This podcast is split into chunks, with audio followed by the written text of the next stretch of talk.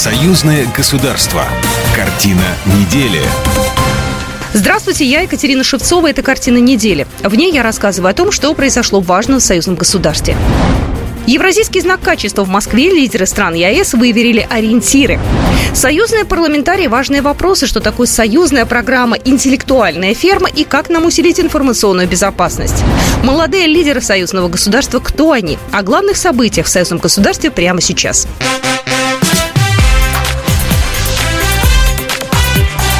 Главное за неделю. В Москве на этой неделе прошел второй Евразийский экономический форум. В российскую столицу приехали почти 3000 делегатов из более чем полсотни стран. Главная тема мероприятия – евразийская интеграция в многополярном мире. Форум проходил в рамках председательства России в органах Евразийского экономического союза. Владимир Путин выступил на пленарном заседании первым.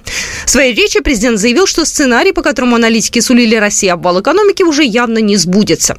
Россия всегда ответственно и добросовестно подходит к взаимодействию со всеми странами в полном объеме выполняет свои договоренности.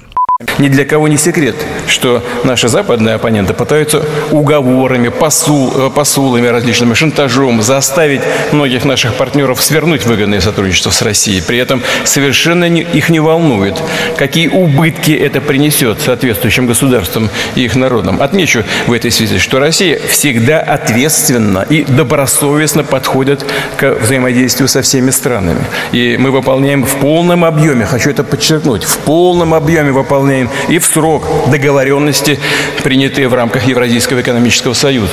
Да и вообще наши договоренности мы выполняем в полном объеме.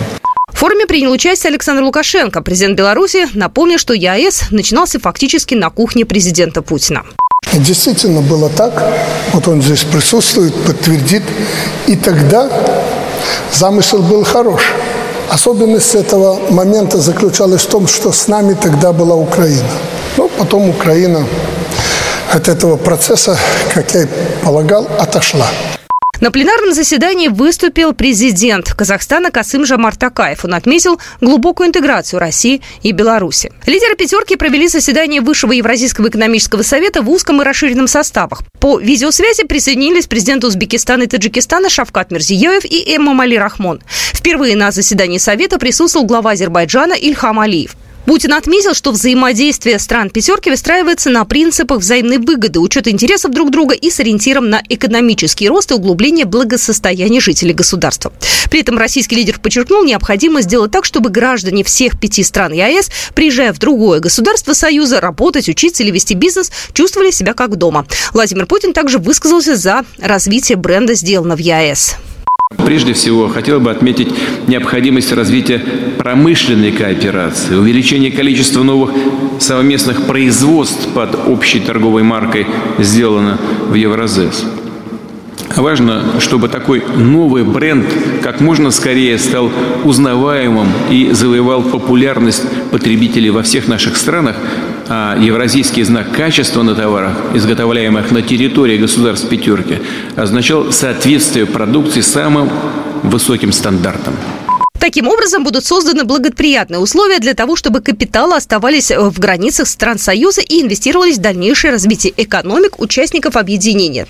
Затем слово взял президент Беларуси Александр Лукашенко. Он назвал медленным процесс формирования общих рынков газа, нефти, нефтепродуктов в ЕАЭС. По ряду важнейших вопросов внутренней повестки нашей интеграции мы двигаемся сложно и откровенно медленно. Прежде всего речь идет о формировании общих рынков газа, нефти, нефтепродуктов, реализации мероприятий цифровой повестки – либерализации транспортного рынка. В узком составе широко об этом говорили. А ведь это основополагающая для наших экономик сферы деятельности, и их актуальность на фоне санкций только возросла. Также белорусский президент заявил, что ЕАЭС должен стать одним из центров принятия решений в мире. Обратил Александр Лукашенко внимание на то, что страны пятерки усилили взаимодействие ШОС, БРИКС и АСИАН. По словам Лукашенко, это стало хорошим ответом на санкционное давление Запада. Одним из приоритетных векторов развития ЕАЭС Александр Лукашенко назвал совершенствование транспортной инфраструктуры и развитие эффективной логистики. В связи с разворотом наших экспортных потоков на юго-восток – очень важно совместными усилиями прорубить окно в страны названного региона. Это бездонный рынок для наших товаров.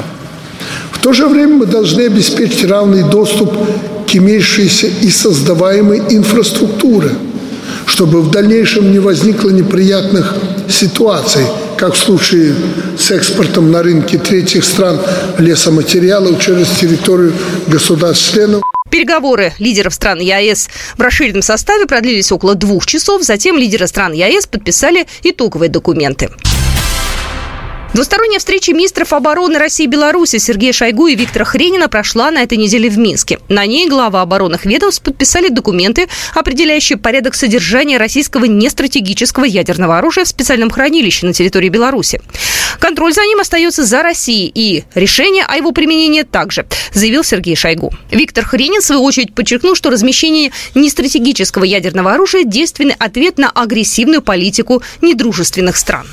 Реализованные и спланированные мероприятия еще раз подчеркивают стратегический формат существующего взаимодействия между нашими ведомствами. Республика Беларусь и в будущем решительно нацелена на укрепление и развитие тесного сотрудничества в интересах обеспечения безопасности союзного государства.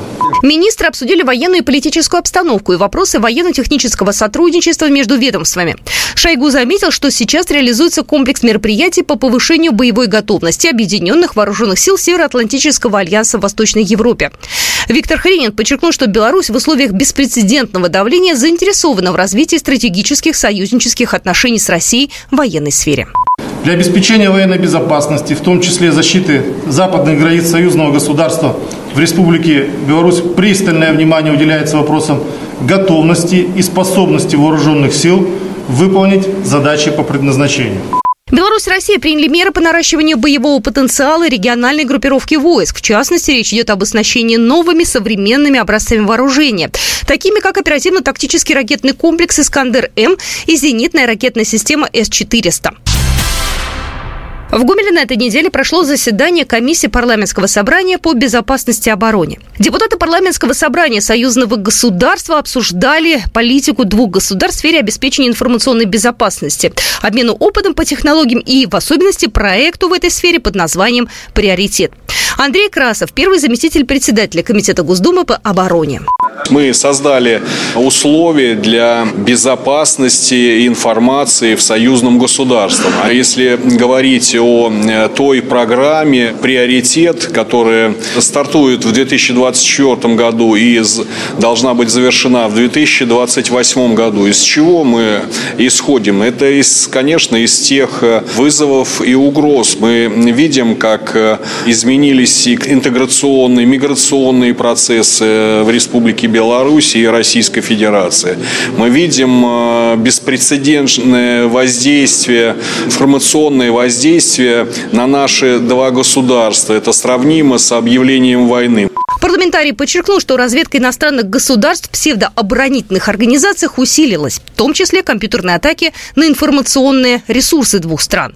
Поэтому комплексная защита приобретает в наше время огромное значение. Олег Белоконев, председатель комиссии парламентского собрания Союза Беларуси и России по безопасности и обороне. Не надо уже создавать группировку войск, вводить ее на территорию другого государства, тратить сумасшедшие деньги. Сейчас это все делается просто информационно. Причем чем паскуднее фейк, тем он лучше воспринимается нашими головами.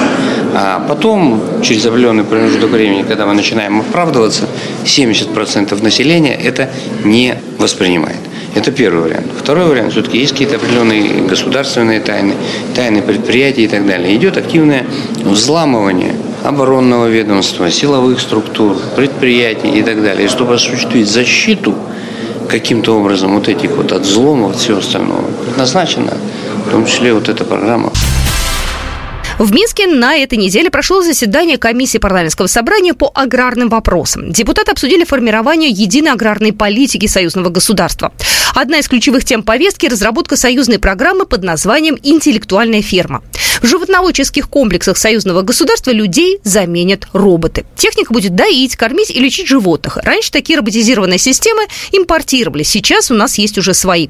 Ученые России и Беларуси совместно разработали отечественные образцы, и их уже используют на фермах обеих стран. Николай Шевчук, председатель комиссии парламентского собрания по аграрным вопросам.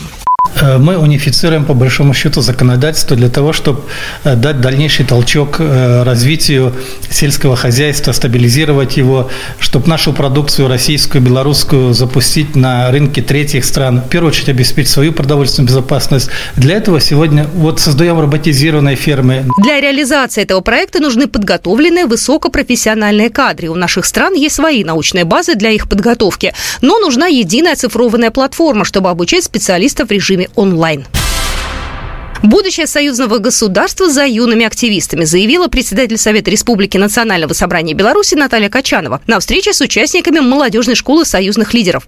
Это пилотный проект. В нем студенты и школьники из России и Беларуси. На протяжении недели участники проекта сообща придумывают полезные для союзного государства инициативы и разрабатывают планы по их реализации. Направлений э, у этих проектов четыре. Предпринимательство, волонтерство, парламентаризм и образование. У школы есть прямая практическая цель цель. Молодые лидеры на площадке проекта разрабатывают проект рекомендаций по совершенствованию взаимодействия наших стран. И этот проект будет представлен в Совете Республики Национального собрания Республики Беларусь в Российском Совете Федерации и в Постоянном комитете союзного государства. Вот такие события происходили в жизни союзного государства на этой неделе. С вами была Екатерина Шевцова. До свидания. Программа произведена по заказу телерадиовещательной организации союзного государства. Картина недели.